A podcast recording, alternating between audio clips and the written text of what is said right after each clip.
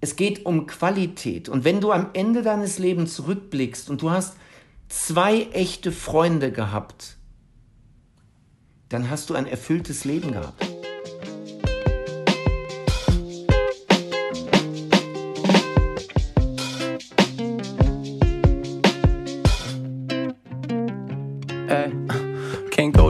No problems. Wake me up in the morning, say what's up when I'm boring. Never look for no parties, always look for someone like you. Now I like you and your jewel missing. Had some ice cubes in the new kitchen. Guess you like me too, cause I do dishes and I never thought that I'd do this. And so Mindset-Gelaber, der Podcast mit den 100 Perspektiven aufs Leben. Mit Daniel Luckyman und Luis Schulze. Was geht ab, Herr Luckyman? Was geht ab, Herr Schulze? Und das ist tatsächlich nicht die einzige Frage, die ich hier heute zum Einstieg stellen darf, sondern äh, ich bin ganz stolz, heute auch fragen zu dürfen, was geht ab, Dirk Kräuter? Jungs, vielen Dank für die Einladung in euren Podcast. Ich freue mich sehr. Und was hier abgeht, das hängt von euren Fragen ab. Oha. Ja, sehr gut. Ähm, ich steige mal, steig mal so ein bisschen ein, vielleicht für die, die äh, Dirk Kräuter tatsächlich noch nicht kennen. Ähm, wer ist Dirk Kräuter? Kurzes Intro. Ähm, Dirk Kräuter verbringt inzwischen ja, den Großteil seines Lebens in, in, in Dubai, ist erfolgreich oder Europas erfolgreichster Vertriebscoach mit über 40.000 Anmeldungen für sein Event Vertriebsoffensive seit 2018. Mehrfach ausgezeichnet, unter anderem als Speaker of the Year und Top Consultant, äh, Gastdozent an mehreren deutschen Hochschulen, Weltrekordhalter mit dem größten Verkaufstraining, das je stattgefunden hat über 13 Millionen Aufrufe mit seinem eigenen Podcast des äh, Vertriebsoffensive Podcasts, mehrfach erfolgreicher Buchautor, heute inzwischen in Unternehmen mit circa 60 Mitarbeitern. Äh, so lässt er die Erfolgsgeschichte quasi nicht abreißen. Das heißt, wir könnten wahrscheinlich äh, 15 Stunden Podcast heute aufnehmen äh, und uns würde nicht langweilig werden. Aber wir haben uns das Ganze mal so ein bisschen eingegrenzt, äh, weil Zeit ja wie immer eine ja, rare Ressource ist. Das heißt, wir werden heute vor allen Dingen über das Buch, was Dirk Kräuter jetzt demnächst rausbringen wird, äh, sprechen. Das Buch heißt was ich, mit, äh, was ich meinem 18-jährigen Ich raten würde. Hier lernst du mehr als in 13 Jahren Schule. Ja, Dirk, ähm, warum hast du dieses Buch geschrieben? Erzähl mal. Die Langfassung der Geschichte ist, ähm, es, gab, es gab 2018 19, weiß ich jetzt gar nicht, die Zeit vergeht, ich glaube 2019, gab es eine Kooperation mit dem Rapper Kollega. Und auf einmal haben sich ganz viele junge Männer im Schwerpunkt für mich interessiert. Die haben sich überlegt, okay, Kollega und äh, wer ist der Kräuter? Und dann haben sie sich ein bisschen informiert. Und von dem Moment an habe ich ganz viele Fragen bekommen über die sozialen Kanäle hey Dirk, soll ich studieren? Soll ich Abitur machen? Soll ich Unternehmer werden? Äh, was soll ich studieren? Soll ich zu Hause ausziehen? Soll ich ins Ausland gehen? Und so weiter. Ähm, und denen habe ich geantwortet und die haben das gefeiert. Dann habe ich ein Video aufgenommen, ein 40-Minuten-Video, was ich meinem 18-jährigen Ich raten würde. Und das Video ist, ich glaube, mittlerweile über 150.000 Mal geguckt worden auf YouTube. Und die logische Weiterführung der Geschichte ist, ich mache daraus ein Buch. Also die meisten machen ja ein Buch und dann Videos dazu. Ich habe das Video gemacht und habe dann anschließend ein Buch gemacht, was eben noch viel tiefer geht als das 40-Minuten-Video. Plus, ich habe einen Sohn, der ist 14, ich habe eine Tochter, die ist 17. Und warum soll ich denen das alles einzeln erzählen? Ich habe es jetzt einmal aufgeschrieben und werde ihnen die Bücher in die Hand drücken und dann sollen sie es durchlesen und dann können wir wunderbar über die einzelnen Themen sprechen und ich kann es noch ein bisschen weiter ausführen. Warum dieses Buch? Weil es gibt so unfassbar viel Wissen.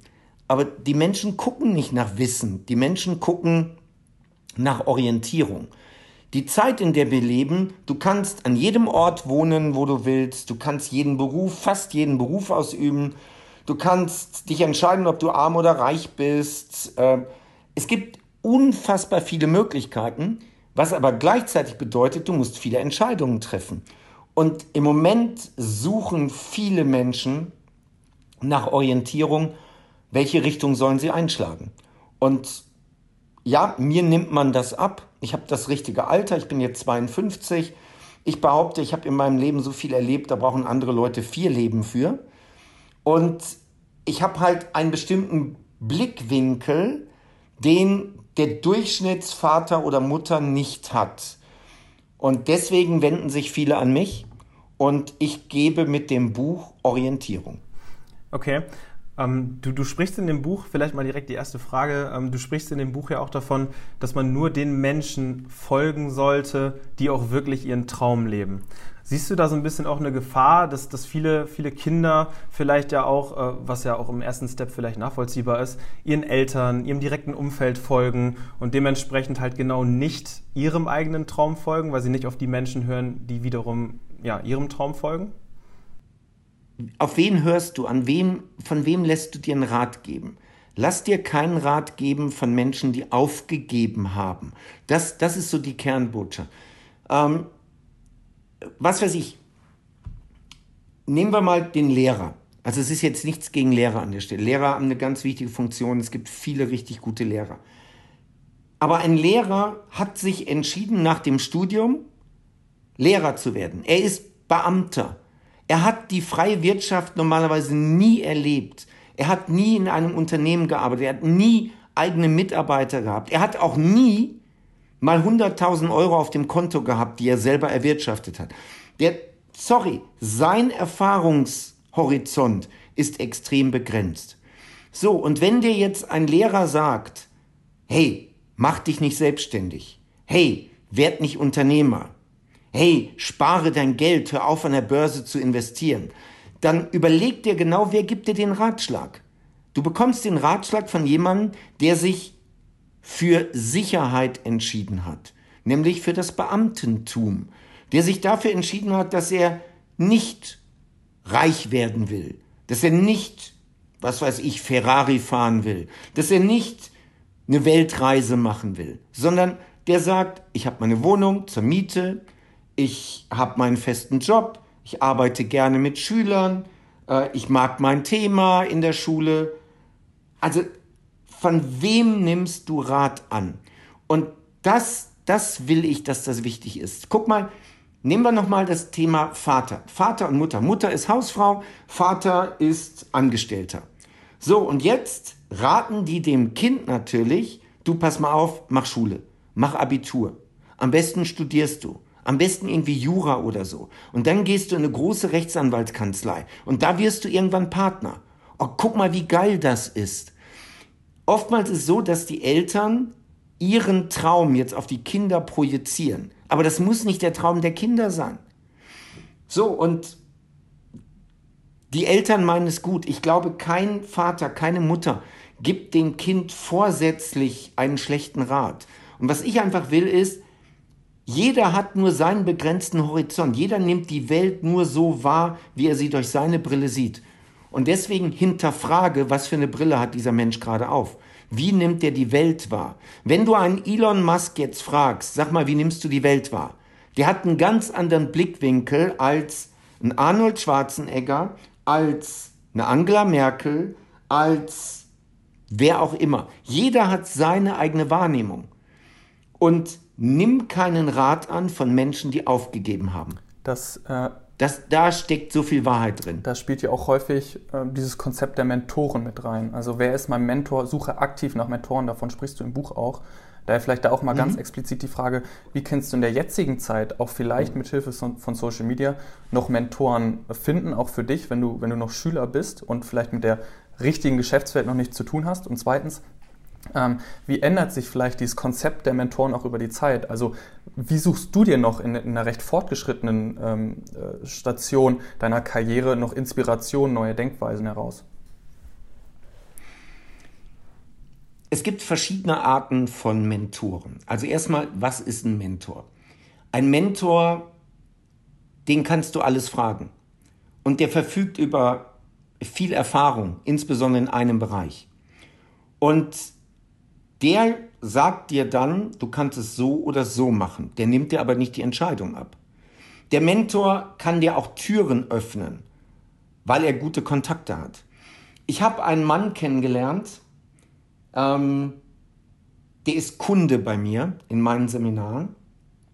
Das ist ein ganz erfolgreicher Arzt, plastischer Chirurg. Und der hat mir erzählt, also er hat türkische Wurzeln, der hat es in der Kindheit nicht leicht gehabt. Ähm, er ist der Einzige aus der Familie, der es wirklich zu was gebracht hat, wirklich zu was gebracht hat. Und ganz cleverer Typ, hochintelligenter Typ.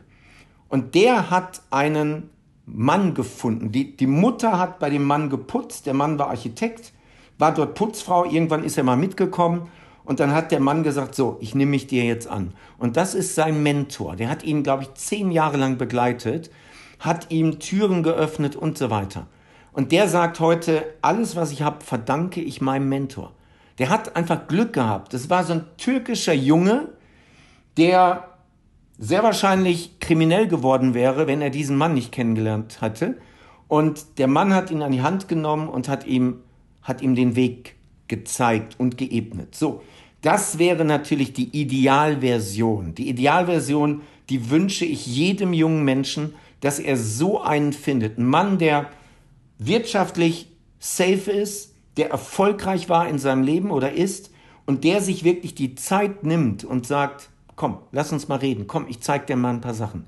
Der ist mit dem ins Museum gegangen, der hat ihm Bildung gegeben und so weiter. Das wäre die Idealversion. So, jetzt gibt es, wie kommst du an so einen? Das eine ist, der findet dich. Eine Variante. Zweite Variante ist, du findest ihn und fragst ihn. Und er findet dich sympathisch, er sieht in dir was und dann wird er sagen, okay, ich mach das. Die dritte Variante ist, du arbeitest für ihn. Du arbeitest für ihn. Ähm, das ist ein richtig guter Weg. Du arbeitest für ihn, gibst Vollgas und er lässt dich dafür ein Stück weit an seinem Leben teilhaben und du kannst mit Fragen zu ihm kommen und er hilft dir. Ideal sind Assistenzfunktionen. Als Assistent siehst du unheimlich viel von diesem Menschen. Du verbringst viel Zeit mit ihm auch im Auto, auf Reisen und so und kannst ihn viele Dinge fragen. Du siehst, wie der denkt und kannst das für dich dann ein Stück weit adaptieren. So, und dann gibt's die letzte, ja, die vorletzte Möglichkeit. Du zahlst ihm Geld dafür. Du hast einen Mentor oder du buchst ein Mentoring-Programm und zahlst dafür Geld. Und das wird auch viel Geld kosten, weil wenn es nicht viel Geld kostet, wird es auch nicht gut sein. Das ist definitiv so. So, und jetzt kommt aber was ganz Besonderes. Und das gilt für jeden jungen Menschen. Die Mentoren, die ich, also in meinem ganzen Leben habe ich immer wieder Mentoren gehabt. Ich habe sie mir gesucht oder die haben mich gefunden. Sei es im Sport, sei es auch in meiner Karriere, immer wieder gab es solche Leute. Heute und mein ganzes Leben lang habe ich aber ein anderes Modell gefahren. Mein Modell war, es gab Leute, ich habe früher Leistungssport gemacht, es gab früher Triathleten, das waren meine Idole. Ähm, die kennt man heute nicht mehr. Scott Tinley, Dave Scott, äh, Dirk Ashmonite, Mark Allen, das waren meine Idole. Und ich habe Fotos von denen an der Wand hängen gehabt. Und ich habe alles, was es über die gab, gelesen. Alles. Und ich habe dann genau geguckt, wie haben die sich ernährt, was hatten die für ein Material, wie haben die trainiert, auf welchen Wettkämpfen waren die, was haben die in Interviews erzählt. Und so waren die, ohne dass sie es wussten, meine Mentoren. Ich habe geguckt, wie haben die sich verhalten. Und wenn ich an eine Weggabelung in meinem Leben kam, habe ich überlegt, was würde ein Dave Scott an der Stelle machen? Was würde der tun? Würde der rechts oder links rangehen? Und so ist es heute noch. Ich habe heute auch Mentoren, an denen ich mich orientiere. Das sind nicht viele, das sind zwei, drei, die wissen das nicht. Und ich habe auch nicht vor, die persönlich kennenzulernen. Ähm, es, es gibt so einen Spruch, der heißt Don't meet your idols. Treffe nicht deine Idole, weil du wirst in der Regel enttäuscht. Du wirst enttäuscht, wenn du dein Idol triffst, ja? Ähm, und ich kenne ein paar sehr prominente Menschen. Und ich kann nur sagen, das Bild, was es in der Öffentlichkeit gibt und das Bild, wenn du die mal persönlich kennenlernst, ist ein anderes. Und bevor du dein Bild dann kaputt machst, triffst du sie besser nicht. Also, heute gibt es YouTube, Podcast, heute gibt es so viele Möglichkeiten, diese Leute sehr gezielt zu beobachten. Die, Men die Menschen, die ich mir da ausgesucht habe, sind, sind alles Männer. Und ich gucke dann zum Beispiel auch wenn ihre Frauen Interviews geben, Das ist für mich noch viel wertvoller. Oder wenn ihre Mitarbeiter Interviews geben. Also ich, ich stalke die richtig. Ja, ich stalke die, um einfach so ein bisschen mitzukriegen, wie ticken die, wie denken die, wie sind die unterwegs. Und das empfehle ich als Modell den jungen Menschen, die sagen, gib mir Orientierung. Dann such dir jemanden. Such dir, was weiß ich, Dwayne The Rock Johnson. Wenn du sagst, den finde ich geil. Den finde ich geil. Der ist wirtschaftlich erfolgreich, der ist sehr clever, der hat einen Hammer-Buddy, der führt ein glückliches Familienleben, ähm, der lebt seinen Traum. Okay, dann beobachte den auf allen Kanälen. Guck dir genau an, was gibt er für Interviews, was sagt er da, ähm, was wird über ihn geschrieben. Guck dir alles von ihm an und überleg dir, was kannst du von ihm lernen. Also das ist meine Empfehlung, wie du dir einen Mentor sicherst. Davon abgesehen gibt es ein langes YouTube-Video in meinem Kanal, Dir Kräuter bei YouTube. Äh, wie findest du einen Mentor? Da ist das alles nochmal drin erklärt. Aber das ist ein ganz besonderes Modell. Übrigens, dein Mentor muss nicht leben. Du kannst dir zum Beispiel auch Julius Caesar als Vorbild nehmen. Du kannst dir Steve Jobs als Vorbild nehmen und alles über die lesen und recherchieren, was es gibt und dann überlegen, okay, was würde mein Mentor an der Stelle machen? Okay, das heißt, du bist auch nicht zwangsläufig der Meinung, dass man einen einzelnen Mentor haben muss, sondern es kann auch durchaus sein, dass man sagt, okay, es gibt irgendwie unterschiedliche Lebensbereiche. Im Sportbereich fasziniert mich beispielsweise irgendwie Cristiano Ronaldo total, weil er irgendwie sich auf sein Maximum bringt. Im Business ist es dann vielleicht jemand anders. Das heißt, ähm, du richtest das vielleicht auch so ein bisschen auf die unterschiedlichen Lebensbereiche aus, richtig? Absolut, absolut. Es gibt eine Technik aus, der, aus dem Coaching, aus der Therapie, wo du dir dein ideales Ich zusammenstellst. Da sagst du zum Beispiel, ich möchte die, die Arbeitsphilosophie haben wie Ronaldo. Mhm. Der ist gewissenhaft, der ist immer vorbereitet, der ist immer pünktlich, der macht immer mehr als alle anderen. So. Dann sagst du, ich möchte den Umgang mit Frauen haben wie ein James Bond, eine Romanfigur. So, und dann sagst du, okay, James Bond, wie verhält er sich gegenüber Frauen? Wie tritt er auf? Wieso ist er bei Frauen so erfolgreich? Äh, dann suchst du dir einen in der Wirtschaft. Das kann dann zum Beispiel Steve Jobs sein. Sag so, der war so erfolgreich, der hat so nachhaltig seine Branche revolutioniert. Wie ist der vorgegangen? Was kann ich von ihm lernen? Und so baust du dir nachher dein ideales Ich. Sagst, so möchte ich gerne sein und so möchte ich wahrgenommen werden. Mhm. Welche ähm, also jeder Mentor bringt dann ja auch andere Skills, ein anderes Skillset mit rein. Welche Skills glaubst du sind in der jetzigen Zeit entscheidend, weil der Untertitel des Buches ja auch recht provokant gewählt ist. Hier lernst du mehr als in 13 Jahren Schule. Was, was lernst du oder was ist deiner Meinung nach ähm, auch die, die Soft Skills, die jetzt in dieser Zeit wichtig sind, in dem du vielleicht als 18-Jähriger auch Orientierung suchst? Also die, davon bin ich aus tiefstem Herzen überzeugt, die wichtigste Fähigkeit ist, die Fähigkeit, andere Menschen überzeugen zu können. Weil wenn du in deinem Leben etwas erreichen willst, wenn du Ziele hast, dann brauchst du in der Regel die Unterstützung anderer Menschen, um deine Ziele zu erreichen. Das heißt, die wichtigste Fähigkeit ist, wie überzeugst du Menschen? Wie motivierst du Menschen, dir zu helfen oder das zu tun, was du gerne hättest oder brauchst. Ähm, und der, der Fachbegriff dafür, wie man andere Menschen überzeugt und wie man andere Menschen motiviert, etwas zu tun, ist verkaufen. Du musst in der Lage sein, dich gut zu verkaufen. Das ist das Wichtige, weil wir verkaufen uns immer. Du bist Single, du willst jemanden kennenlernen, du musst dich verkaufen. Du Du, du willst einen Job haben, du willst einen Praktikumsplatz haben. 100 Leute bewerben sich auf diesen Praktikumsplatz. Warum sollte man dich nehmen? Man nimmt dich, weil du andere Menschen überzeugen kannst, weil du dich gut verkaufen kannst. Du möchtest mehr Geld verdienen als andere. Warum soll dir der Arbeitgeber mehr Geld geben als den anderen Mitarbeitern? Weil du dich gut verkaufen kannst. Und bitte, es ist ein Trugschluss. Wir, wir denken in Deutschland, das Wichtigste ist die Qualität. Wenn die Qualität gut ist, dann wird es auch verkauft. Das stimmt aber nicht. Es bekommt nicht der den Ausbildungsplatz, der die besseren Noten hat. Es bekommt nicht der die Beförderung, der qualifizierter ist. Es bekommt der den Ausbildungsplatz und der die Beförderung, der sich am besten verkaufen kann.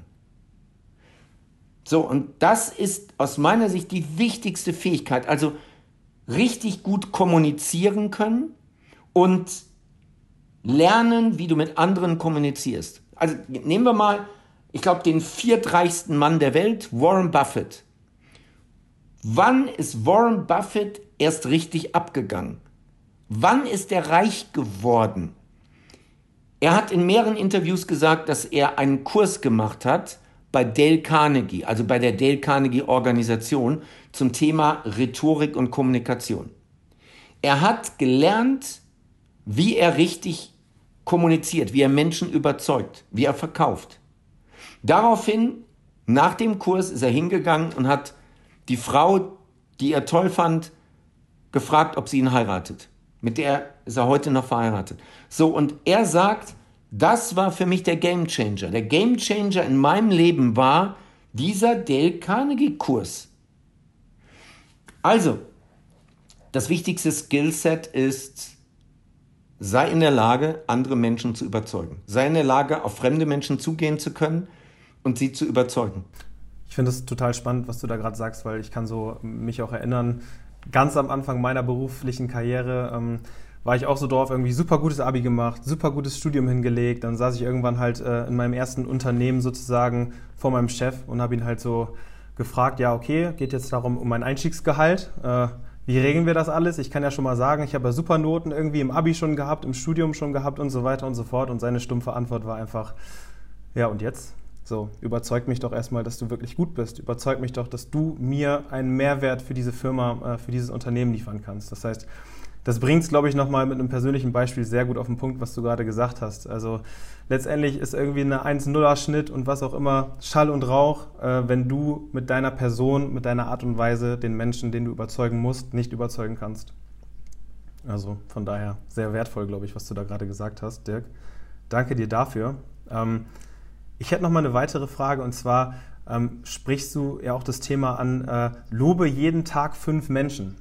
Ähm, erzähl mal, warum, warum ist das wichtig aus deiner Sicht? Ähm, es ist eine spannende Übung. Mach das mal. Geh mal raus in die Welt und lob völlig überraschend Menschen. Also das Erste ist, du, du veränderst deinen Blickwinkel, du bekommst eine andere selektive Wahrnehmung. Weil du gehst raus und du überlegst, oh, ich muss heute fünf Leute loben. Wen lobe ich denn? Gestern, gestern Abend bin ich nach Hause gekommen und unten am Eingang von dem Gebäude, wo ich wohne, steht eine Frau und spielt auf ihrem Handy.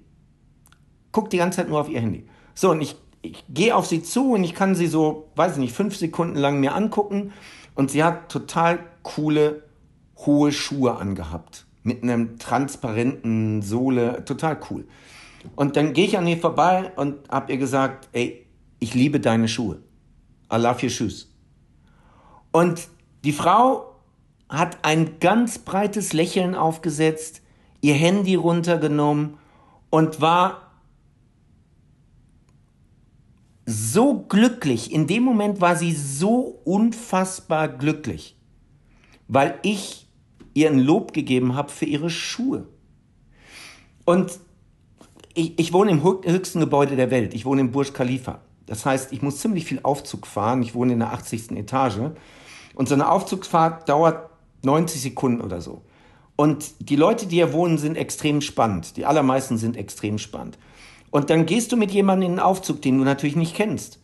Und jetzt kannst du natürlich dein Handy rausholen und du kannst 90 Sekunden mit dem Handy spielen und wieder aussteigen, du musst kein Wort sagen. Oder aber du steigst ein, guckst dir den Menschen an, überlegst dir, wofür könntest du den loben? Es gibt irgendwas. Seine Uhr, seine Frisur, seine Brille, irgendwas findest du, irgendeine Äußerlichkeit, ja? Oder sein Verhalten, wenn irgendwas dabei ist, irgendein Verhalten. Und dann steig, gehst du in den Aufzug mit dem rein. Also wir sind nie mehr als zwei oder drei Leute in dem Aufzug, ja, weil wir haben immer parallel drei Aufzüge, das ist nie voll. Und dann gehst du rein und dann sagst du, wow, die Uhr finde ich der Hammer. Also ich finde die Marke ja auch klasse. Wo hast du die gekauft?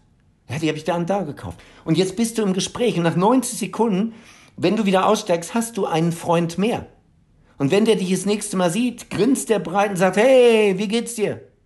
So, also es ist was ganz Spannendes. Es verändert dich, weil du positiver durch die Welt läufst. Es verändert dich, weil du nicht überlegst, was ist scheiße an den anderen, sondern was ist an den anderen gut, wofür du sie loben könntest. Und drittens, du machst die Welt zu einem freundlicheren Platz, weil wir alle lieben Lob und Anerkennung. Man hat festgestellt, wenn wir nicht siebenmal am Tag Lob und Anerkennung kriegen, werden wir depressiv.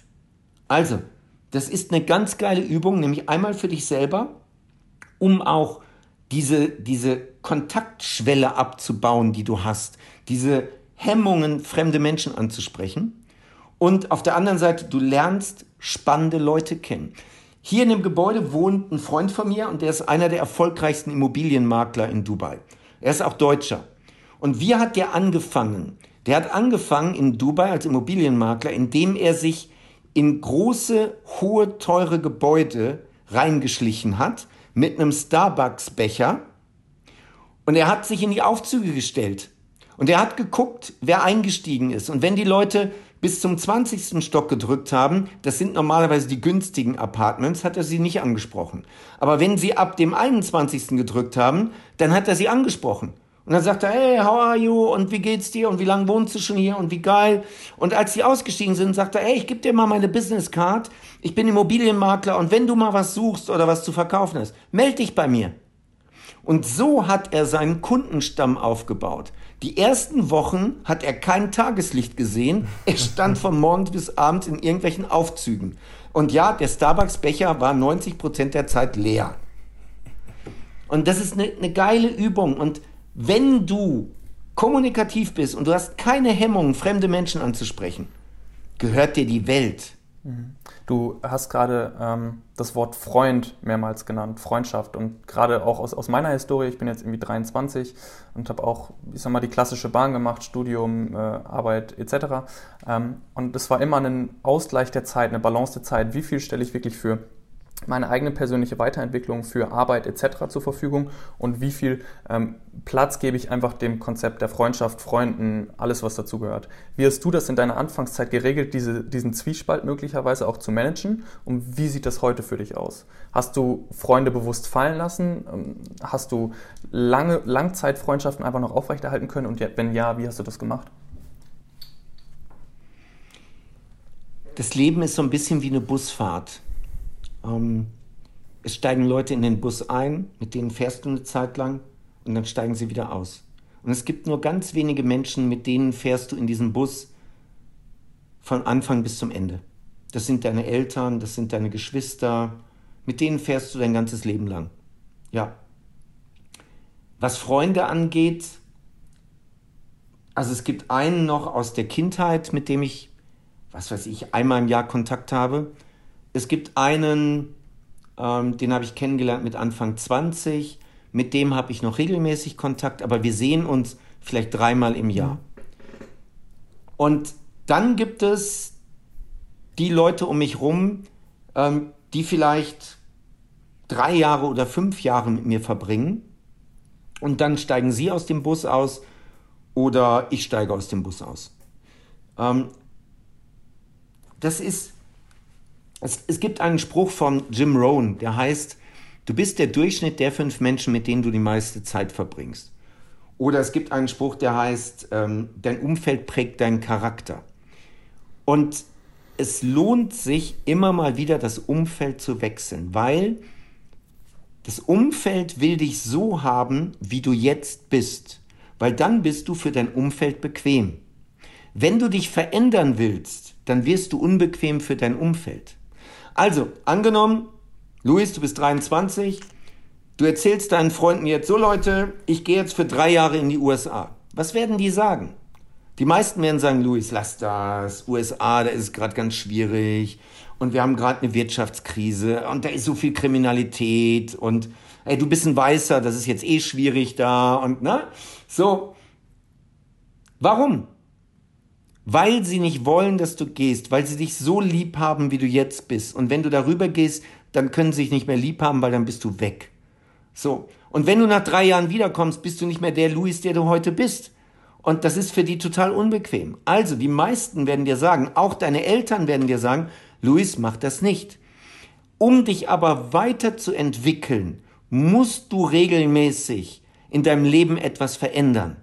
Ich rate dir, jedes Jahr eine neue Sportart auszuprobieren, jedes Jahr ein neues Hobby, regelmäßig an anderen Orten zu leben, im Idealfall auch in anderen Ländern zu leben und regelmäßig auch dein Umfeld zu verändern. Du wirst in deinem Umfeld Leute haben, die dich bremsen. Es wird in deinem Umfeld Leute haben, die dir Energie geben. Und das, das ist ein ganz wichtiger Faktor. Also Freundschaften. Ich habe Freundschaften. Freundschaften sind grundsätzlich erstmal ohne Erwartungshaltungen. Ich erwarte nichts von ihm und er erwartet nichts von mir. Und dieser alte Freund, den ich da habe, wenn wir uns nur einmal im Jahr sehen, hat keiner ein schlechtes Gewissen, weil wir wissen, wir haben beide unser, unser Ding zu machen. Das ist kein Thema. Also keine Erwartung. Und dann kommt dazu, meine Freunde geben mir Energie. Und ich gebe denen Energie. Und Freunde können auch über Dinge reden, über die du mit anderen nicht reden kannst. Ähm, nicht immer sind Freunde deiner Meinung, aber sie können mit deiner anderen Meinung leben. Das ist dann in Ordnung. Ein Freund sagt dir auch mal Sa Sachen, die du vielleicht nicht so gerne hörst, aber er sagt es dir so wertschätzend, dass du es verarbeiten kannst. Ähm, ich glaube, das ist es. Und deshalb, wie ist das bei mir? Ich habe mir, ich bin so ein bisschen Pippi Langstrumpf-mäßig unterwegs. Ich mache mir die Welt, wie sie mir gefällt. Ich lebe in dem Land, in der Stadt, an dem Ort, wo ich gerne hin will. Und ich habe die Menschen um mich rum, die ich mir ausgesucht habe oder die mich gefunden haben. Und die Menschen, die nicht passen, die sortiere ich dann noch ganz schnell wieder aus. Oder die mich umgekehrt, auch in Ordnung. Und es ist auch noch wichtig, es geht nicht um Quantität bei Freundschaften. Es geht nicht darum, dass du zehn Freunde hast. Weil es geht um Qualität. Und wenn du am Ende deines Lebens zurückblickst und du hast zwei echte Freunde gehabt, dann hast du ein erfülltes Leben gehabt. Also das, es geht nicht um Quantität. Es geht nicht darum, dass auf deinem, auf deinem 30. Geburtstag 100 Leute da sind, weil du daran misst, wie beliebt du bist, sondern es geht darum, dass vielleicht nur 10 da sind, aber jeden davon liebst du und mit jedem hast du eine Geschichte und auf jeden freust du dich. Das ist mein Blickwinkel, was Freunde angeht. Und, und es ist normal, es ist extrem wichtig. Du, dein Umfeld will dich so, wie du jetzt bist. Sorg dafür, dass du regelmäßig neue Impulse kriegst und dein Umfeld auch wechselst und so wächst. Ich finde es total spannend, weil du hast gerade auch von Energiegebern gesprochen. Ich glaube, es ist halt auch total wichtig, das regelmäßig zu überprüfen. Ne? Also nur weil äh, ein Freund äh, vor drei Jahren äh, total der Energiegeber für mich war und äh, es in dem Moment halt total gepasst hat und alles super war, heißt es noch lange nicht, dass das heute halt auch so ist. Also dieses Thema Energiegeber und Energienehmer und wie sehr sich das die Balance hält, beziehungsweise ähm, ja, darauf einfach immer wieder zu achten, ob das heute auch noch so ist oder ob es, äh, es gibt ja so dieses Wort der, der, Vergangenheitsfreunde, die man heutzutage noch aufrecht erhält, weil man ist ja schon so lange befreundet. Ich glaube, das ist ein total wichtiger Punkt in dem Zusammenhang. Ne? Also es soll nicht heißen, dass wenn ein Freund auf einmal jetzt seinen Job verliert, wenn ein Freund eine Zeit lang heftig krank mhm. war, wenn ein Freund Liebeskummer hat, dann ist der schlecht drauf und dann erwartet der auch, oder was heißt erwartet, dann ist es auch dein Ding, dass du dem zur Seite stehst, ja? So, aber wenn einer nach zwei Jahren immer noch keinen Job hat und immer noch in der Opferrolle drin ist, dann hat er von mir schon zehnmal einen Vortrag bekommen, äh, dass er eine Lusche ist, weil er immer noch keinen Job hat. Nee, das stimmt überhaupt nicht. Äh, jemand, der zwei Jahre lang sagt, er sucht einen Job und er findet keinen, der ist nicht mein Freund. Sorry, ist nicht böse gemeint, aber das ist nicht mein Umfeld. Es gibt es in meinem Umfeld nicht. Okay. im Sinne dieses, dieses, dieses Wachstums, um das vielleicht nochmal kurz aufzugreifen, gibt es den Satz, dein letzter größter Erfolg ist dein größter Feind. Ähm, das heißt aber, immer auf der Suche nach neuen Erfolgen kommen ja auch Niederlagen ähm, hier und da dazu. Das heißt, du machst Fehler, ähm, Dinge funktionieren nicht so, wie du sie dir vorgestellt hast. Wie gehst du mit diesen Niederlagen auf den Weg um? Denn ein Satz, den ich auch aus dem Buch rausgezogen habe, ist, dass Gegenteil von Erfolg nicht Misserfolg ist, sondern äh, nie losgelaufen zu sein. Hm, ja. Wie gehst du mit den Niederlagen um? also, der erste Spruch, der, der ist jetzt auch noch wichtig ähm, dann das, dein größter Feind ist dein letzter Erfolg. Erstmal, wenn du Erfolg hast, feier das, ist geil. Wenn du Erfolg hast, dann gib dir das Selbstbewusstsein. Das gibt dir Energie, das gibt dir Kraft. Das ist gut. Ähm, und jetzt kommt der nächste Spruch, der heißt, sei zufrieden, aber gib dich nicht zufrieden. Und das ist mhm. jetzt die Weiterentwicklung. Das heißt, du hast einen Erfolg gehabt, du feierst den, du bist stolz drauf, du bist zufrieden und dann muss das nächste kommen. Dann muss das nächste kommen. Egal, ob es im Sport ist oder ob es im Business ist. Sei zufrieden. Hab ein glückliches Leben. Feier dein Leben aber guck, dass du weiterkommst. Was ist der, also, wenn du später auf dem Sterbebett liegst und du guckst zurück, da guckt heute keiner hin, der irgendwie 18 ist oder 23, ja, aber irgendwann kommt der Punkt, dann sagst du, okay, wenn ich auf mein Leben zurückblicke, was will ich über mein Leben sagen? Nicht, was sollen andere über mein Leben sagen, das ist scheißegal, sondern was will ich über mein Leben sagen? Und ich will für mich sagen, ich habe mein volles Potenzial ausgeschöpft. Ich habe geguckt, wie weit ich kommen kann. Wie weit ich kommen kann als Triathlet, wie weit ich kommen kann als Unternehmer, wie weit ich kommen kann als Trainer und Speaker. Ich teste das aus. Das ist meine Reise. Meine Reise ist, mal gucken, wie weit das noch gehen kann. Mhm. Mal gucken, was noch kommt. So. Also, sei zufrieden mit deinem Leben, aber gib dich nicht zufrieden. Guck mal, was da noch gehen kann. Wie gehe ich mit Niederlagen um? Was ist eine Niederlage? Eine Niederlage ist Teil des Erfolges. Ähm, was weiß ich, was ist eine Niederlage? Wir, wir wollen acht Veranstaltungen machen. Unser Marketing läuft aber nur halbherzig und aus den acht Veranstaltungen werden nur sechs. Das ist eine Nieder Niederlage. Weil, scheiße, wir haben acht geplant, aber es sind nur sechs geworden. Ja. Aber es ist eine, es ist immer eine Frage der Bewertung. Wie bewertest du das? Da kann man jetzt sagen, okay, ja, bist du selbst schuld, hättest du mal mehr Aufmerksamkeit aufs Marketing setzen müssen, dann wäre das Ding auch voll gewesen. Ähm, oder du gehst auch hin und sagst, ja, aber die sechs, die wir gemacht haben, waren grandios, die waren rappelvoll, die waren ausverkauft. Also, jede Niederlage ist immer auch eine Sache, wie du es bewertest. Es gibt einen, und das ist für junge Menschen ganz wichtig, dies, dieser Spruch ist so unfassbar wertvoll. Es gibt aus der Therapie einen Spruch, der heißt, für eine glückliche Kindheit ist es nie zu spät. Egal, wo du aufgewachsen bist, egal, ob du verprügelt worden bist, ob dein Vater Alkoholiker war, ob deine Mutter, keine Ahnung. Es ist nie zu spät für eine glückliche Kindheit, weil die Frage ist immer, wie du das bewertest. Es gibt Leute, die sagen, ich kann nicht erfolgreich werden, weil meine Eltern waren arm, Hartz-IV-Empfänger und mein Vater war Alkoholiker und deswegen konnte ich das nicht. Und jetzt gibt es genau die Menschen, die auch so eine Vergangenheit haben und sagen, ja, ich bin reich geworden, ich bin erfolgreich, ich habe alles, was ich mir in diesem Leben wünsche, weil ich bin in Armut groß geworden. Meine Eltern waren Hartz-IV-Empfänger, mein Vater war Alkoholiker und ich will, dass meine Kinder es besser haben und deswegen bin ich reich und erfolgreich geworden. Die Frage ist immer, wie du das bewertest. Der, was weiß ich? Ja, ich bin Legastheniker. Ich kann nicht richtig lesen, ich kann nicht richtig schreiben. Ich kann nicht erfolgreich werden. Hey, es gibt so viele Menschen, die sind Legastheniker und sind mega erfolgreich. Richard Branson ist ein super erfolgreicher Milliardär und Legastheniker. Soweit ich weiß, Tom Cruise ist Legastheniker.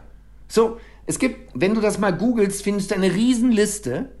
Und jetzt gibt es die einen, die sagen, ich kann nicht erfolgreich werden in meinem Leben, weil ich bin ja Legastheniker. Oder aber es gibt die, die sagen, ich bin Legastheniker. Und deswegen muss ich mir Wege suchen, wie ich erfolgreich bin und meine Schwäche umlaufe. Mhm. Spannend, ja. Ich, ich finde es total spannend. Ähm, ich, ich, sehe da auch total, also gerade zu diesem Punkt, äh, dein letzter Erfolg ist dein größter Feind. Äh, gerade im Sport, also ich persönlich komme jetzt ja aus dem Fußballbereich, ähm, sehe ich es auch immer wieder es ist letztendlich wurscht, ob du in der letzten Woche drei Tore geschossen hast und irgendwie ähm, der beste Mann auf dem Platz warst und alle dich gefeiert haben. Wenn du diese Woche verkackst, reden diese Woche nur alle davon, dass du verkackt hast. Das heißt, ähm, ich finde, die Parallele zum Sport und Fußball ist ein Tagesgeschäft, lässt sich halt auch total aufs Leben anwenden. Also nur weil du irgendwie vor fünf Jahren, äh, ich komme wieder zu dem Beispiel, ein super Abi gemacht hast, heißt es halt heute lange nicht, dass du irgendwie ein erfolgreicher Mensch bist. Ich glaube, das ist auch nochmal eine ganz ähm, wichtige Erkenntnis. Und zu dem Punkt erfolgreiche Menschen hätte ich noch mal eine andere Frage. Und zwar, ähm, ich sag mal so, mit Erfolg verbindet man ja auch oft dieses 24-7 am Arbeiten, immer umtriebig, immer am Weiterbilden, äh, nie zur Ruhe kommen, äh, nie ja, quasi zum Stillstand kommen. Ähm, wie stehst du dazu? Wie wichtig oder welchen Raum räumst du dem Thema sich mal treiben lassen äh, ein? Also gibt es bei einem Dirk Kräuter auch sowas wie Sonntagabend einfach mal ein bisschen Netflix gucken und chillen. Ja, gibt's. Gibt's. Gibt es. Ähm, es kommt auch darauf an, was das für eine Serie ist. Also wenn ich irgendwie eine richtige Serie erwische, ey, dann gibt es auch nicht nur Sonntagabend, da kann es auch sein, dass Dienstag und Mittwochabend auch dieser Serie gehören, bis dass diese verdammte Serie durch ist. okay, ähm, dieses 24-7, ich komme da nochmal drauf mhm. zurück, weil wir, wir leben gerade in einer Zeit, wo, wo die Menschen in eurem Alter kommen mit Work-Life-Balance. Und bei aller Liebe, Work-Life-Balance ist der größte Bullshit, den du einem Arbeitgeber erzählen kannst. Work-Life-Balance. Weil das unterscheidet, es gibt Arbeiten und es gibt das Leben. Aber das stimmt nicht. Wenn du, wenn du nach Work-Life-Balance strebst, hast du in deiner Berufswahl einen grundlegenden Fehler gemacht. Du hast einfach einen richtig dicken Fehler gemacht. Mein Sohn hat mit fünf Jahren angefangen, im Fußballverein zu spielen. Und als Vater geht man dann immer mit und steht dann immer am, am, am Spielfeldrand und so weiter. Und da gibt es ein Phänomen. Die ziehen sich um in der Kabine, dann gehen die raus auf den Platz. Dann haben die einen Ball und dann sollen die sich warm machen. Also den muss man nicht sagen, mach dich warm, sondern die sehen einen Ball und dann laufen die zu dem Ball. Und dann spielen die mit dem Ball. Und dann sagt der Trainer jetzt erstmal, jetzt hört mal auf hier, lass den Ball mal in Ruhe, kommt mal hier hin. So, und jetzt erklärt er, um was es geht, und die Kinder hören mit einem Ohr zu, ja, mit fünf Jahren, ey, pss, so. Dann Anpfiff, dann spielen die. Ich glaube, 20 Minuten spielen die. So. Dann ist die erste Halbzeit vorbei. Dann gibt es Halbzeitspause dann kriegen die was zu trinken und dann ruft der Trainer die zusammen und dann erzählt der Trainer denen was. Keine Ahnung, fünf Minuten. Und was machen die dann? Was machen die dann? Die nehmen sich den Ball und spielen mit dem Ball. Und der Trainer sagt, lass den Ball mal in Ruhe, setz dich mal hier hin, ruh dich mal aus, komm mal zu uns hin. Ah, ich dachte, ich könnte mit dem Ball spielen. Nein, kannst du gleich wieder. Dann kommt die zweite Halbzeit. Zweite Halbzeit spielen die Spiel ist zu Ende. Ja, alles gut. Trainer sagt das und das und das. Wunderbar. Was machen die? Die nehmen sich den Ball und spielen Fußball. Dann gehen die in die Kabine, ziehen sich um. Manche sind schneller, manche brauchen länger. Papa steht draußen, wartet auf seinen Sohn. Die ersten Kinder kommen raus. Was machen die? Die spielen Fußball. Die spielen Fußball. So. Was macht mein Sohn am liebsten? Fußball spielen. Gib ihm einen Ball, und alles ist gut. So, das ist Wahnsinn. Soll ich meinem Sohn jetzt sagen, du pass mal auf, Ben, du hast jetzt elf Monate Fußball gespielt dieses Jahr. Und jetzt machst du mal vier Wochen Pause, ja? Jetzt sagt Papa mal, wir schließen den Ball mal vier Wochen weg. Wir spielen mal nicht Fußball, vier Wochen. Damit du nicht ausbrennst, damit du nicht so ein, so ein, so ein Burnout kriegst. Ja? Schließen wir den Ball weg. Mein Sohn wird mich angucken und wird sagen, was willst du von mir? Gib mir den Ball, ich will spielen. Was will ich damit sagen? Ich will sagen, hast du den richtigen Beruf, dann kannst du dir mal einen Abend nehmen, wo du einfach mal die Birne lüftest und Netflix guckst. Oder mit deinen Freunden was trinken gehst. Ja, oder was anderes machst. Aber du freust dich auf den nächsten Tag. Die Leute, die sich Montag schon auf Freitag freuen, die haben was verpasst. Die haben echt was verpasst in ihrem Leben. Das Richtige muss eigentlich sein, dass du dich Freitagabend schon wieder auf Montagmorgen freust. Das muss der Weg sein. Dass du sagst, scheiße, wieso haben wir jetzt Wochenende? Chef, stört Sie das, wenn ich am Samstag ins Büro komme? Nee, ist kein Problem. Okay. Also für alle die, die über Work-Life-Balance nachdenken, die über Burnout nachdenken, ihr habt den falschen Job. Punkt. Ihr habt den falschen Job. Ja, ich glaube, das geht auch, zahlt auch nochmal auf diesen Punkt ein, den du ja auch in deinem Buch sehr prominent formulierst, äh, folge deinem Herzen. Ich glaube, wenn man halt an dem Punkt ist, dass man wirklich nicht irgendwie Arbeit als Arbeit sieht, äh, mit dieser negativen Assoziation, sondern Arbeit eher als die Leidenschaft, der man in seinem Leben folgt, weil man es gerne macht und glücklicherweise auch noch Geld damit verdient. Ich glaube, wenn man, wenn man diesen Punkt erreicht hat, ähm, dann spricht man auch nicht mehr von Work-Life-Balance, sondern dann ist das Leben in sich einfach intakt. Also von daher sehr, sehr cool. Ähm, da wir jetzt ja in der Zeit auch schon ein bisschen fortgeschritten sind, äh, Herr Schulze, ich weiß nicht, hast du noch ein, zwei knackige Fragen oder wollen wir zum Abschluss noch in das kleine Word-Ping-Pong überspringen? Ich hätte tatsächlich noch ein, zwei kurz und knappe Fragen, ähm, mhm. die, ich, die ich ganz gerne einmal dir stellen würde, Dirk. Ähm, die erste ist, wie misst du, dass du heute effekt, äh, maximal effektiv warst? Habe ich meine Ziele erreicht. Das ist ganz einfach. Ich habe Ziele, äh, ich habe auch Tagesziele, habe ich am Ende des Tages die Ziele erreicht. Und war ich heute so produktiv, dass ich an meinen langfristigen Zielen gearbeitet habe. Das, das ist das Wesentliche. Okay. Äh, zweite Frage. Welches ist der wichtigste Satz, den du jemals gehört hast? Ein Zitat von George Bernard Shaw, einem Engländer. Sinngemäß geht der so, ähm, die meisten Menschen geben dem Schicksal die Schuld, weil sie in ihrem Leben nichts auf die Reihe kriegen. Okay. Ich glaube nicht an das Schicksal. Ich suche mir das Schicksal, was ich brauche, oder ich schaffe es mir oder schaffe mir die Umstände, die ich brauche. Mega. Das ist ein Spruch, da geht es wirklich um, um komplette Eigenverantwortung, Selbstverantwortung.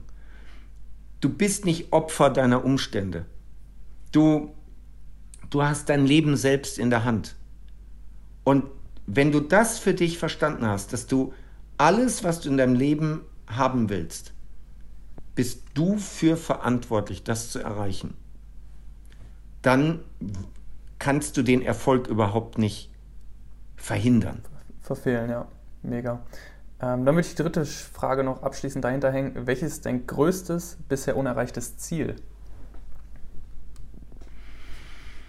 Also beruflich ähm, habe ich seit etwa zwei Jahren das Ziel, ein Fußballstadion zu füllen mit einer Weiterbildungsveranstaltung. Also ich bin der Referent und das, was ich zu sagen habe, interessiert 30, 40.000 Menschen, dass sie bereit sind, an dem Tag oder an dem Wochenende in dieses Fußballstadion zu kommen. Das ist ein Bild, was ich im Kopf habe das ist ein Ziel und das ist noch nicht erreicht.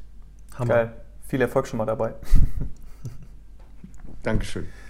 Okay, Herr Schulze, wenn du soweit durch bist, ähm, dann habe ich noch äh, als letztes ein kleines Spielchen äh, vorbereitet, Dirk. Ähm, das nennen wir Word Ping Pong.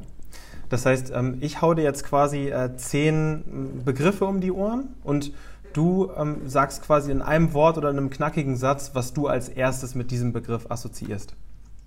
Okay? Alles klar. Ähm, das erste Wort ist 2030, das Jahr 2030. Das hört sich so weit weg an, aber das geht so schnell. Okay. Zweites Wort, Glück. Was ist der Sinn des Lebens? Am Ende des Lebens auf das Leben zurückzublicken und möglichst viele Glücksmomente gesammelt zu haben.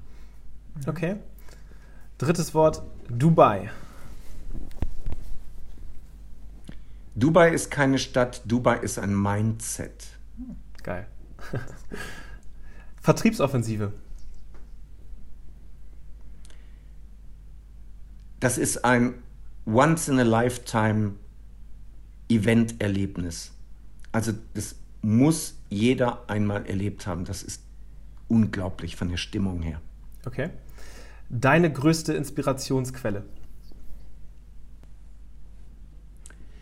Ähm, es gibt nicht die eine. Es, es, gibt auch nicht die eine größte. Okay. Äh, mein Umfeld, die Orte, an denen ich bin, ähm, Situationen, die ich erlebe, Bücher und Biografien, die ich lese, Podcast-Interviews, die ich höre, Filme, die ich sehe. Mhm. Mhm. Damit äh, hast du eine gute Überleitung zum nächsten Wort geschaffen. Lieblingsbuch. Das wechselt immer. Dieses Jahr ist es das ähm, Napoleon Hill, das zweite Buch, was er geschrieben hat. Das ist 1939 geschrieben worden, ist aber erst seit, äh, ich glaube, zwei Jahren in Deutschland auf Deut äh, in Deutsch erhältlich. Ich weiß den Titel nicht genau, aber der Untertitel ist Interview mit dem Teufel. Ein Gespräch mit dem Teufel. Napoleon Hill interviewt den Teufel. Das ist ein unfassbar geiles Mindset-Buch und es ist einfach schon, schon 80 Jahre alt und das beeindruckt mich. Wir denken immer, unsere Probleme sind gerade die aktuellen Probleme, aber die gleichen Herausforderungen gab es auch schon vor 80 Jahren. Und das ist, das ist im Moment mein Favorite für 2020. Cool. Okay, Urlaub. Ähm, es gibt nicht so den, den richtigen Urlaub. Es ist meistens Arbeiten an anderen Orten. Also ich reise seit mittlerweile zwölf Jahren reise ich, mache ich viele Fernreisen und ich arbeite zwischendurch. Das kann sein, dass ich morgens früh aufstehe, drei Stunden am Schreibtisch sitze und anschließend erkunde ich mit meiner Frau die Stadt. Oder wir machen Ausflug. Ich mache viel auf eigene Faust und mich interessieren insbesondere Länder, Orte, wo kein Massentourismus ist. Ja, genau deswegen lebe ich in Dubai, ich weiß ja. ähm, kein Massentourismus ist und wo einfach eine ganz andere Kultur ist. Ich bin extrem offen, neugierig, wissbegierig, wenn ich dahin fahre. Übrigens, ähm, die meistgestellte Frage ist wirklich eine der meistgestellten Fragen, warum sieht man in meinen Insta-Stories immer nur Orte, wo keine Menschen sind? Ähm, weil, ich, weil ich mag diese, diese überfüllten, menschenüberfüllten Orte nicht. Die gibt es in Dubai natürlich an, an allen Ecken. Aber ich kenne die Stellen, die richtig schön sind, wo kaum Menschen sind. Und deswegen, die Leute sagen dann immer, ist in Dubai nichts los? Also im Moment ist nichts los wegen Corona, ja, aber ähm, auch sonst denken die Leute, ist da nichts los? Doch, aber ich bin gern an den Orten, wo der Massentourismus noch nicht hingefunden hat. Okay. Ähm, letztes Wort, weil zwei hast du quasi schon implizit beantwortet. Ähm, dein Lieblingsrückzugsort?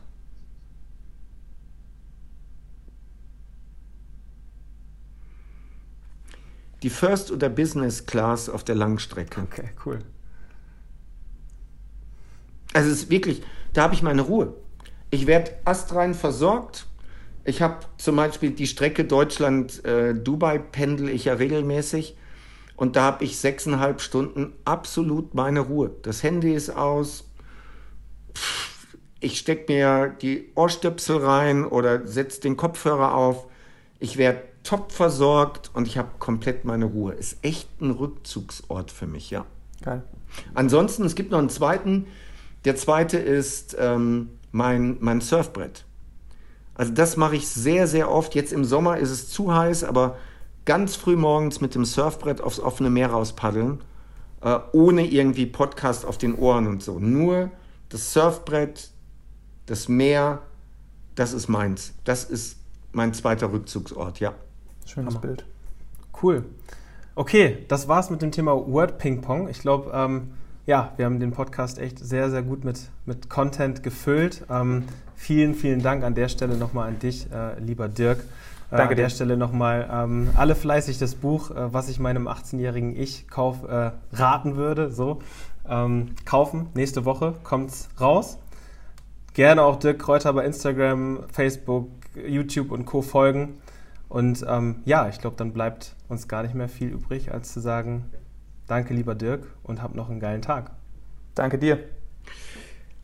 Ich danke für die Einladung. Hey, liebe Grüße und viel Erfolg. Dankeschön. Danke. Why was I scared? Why was I scared?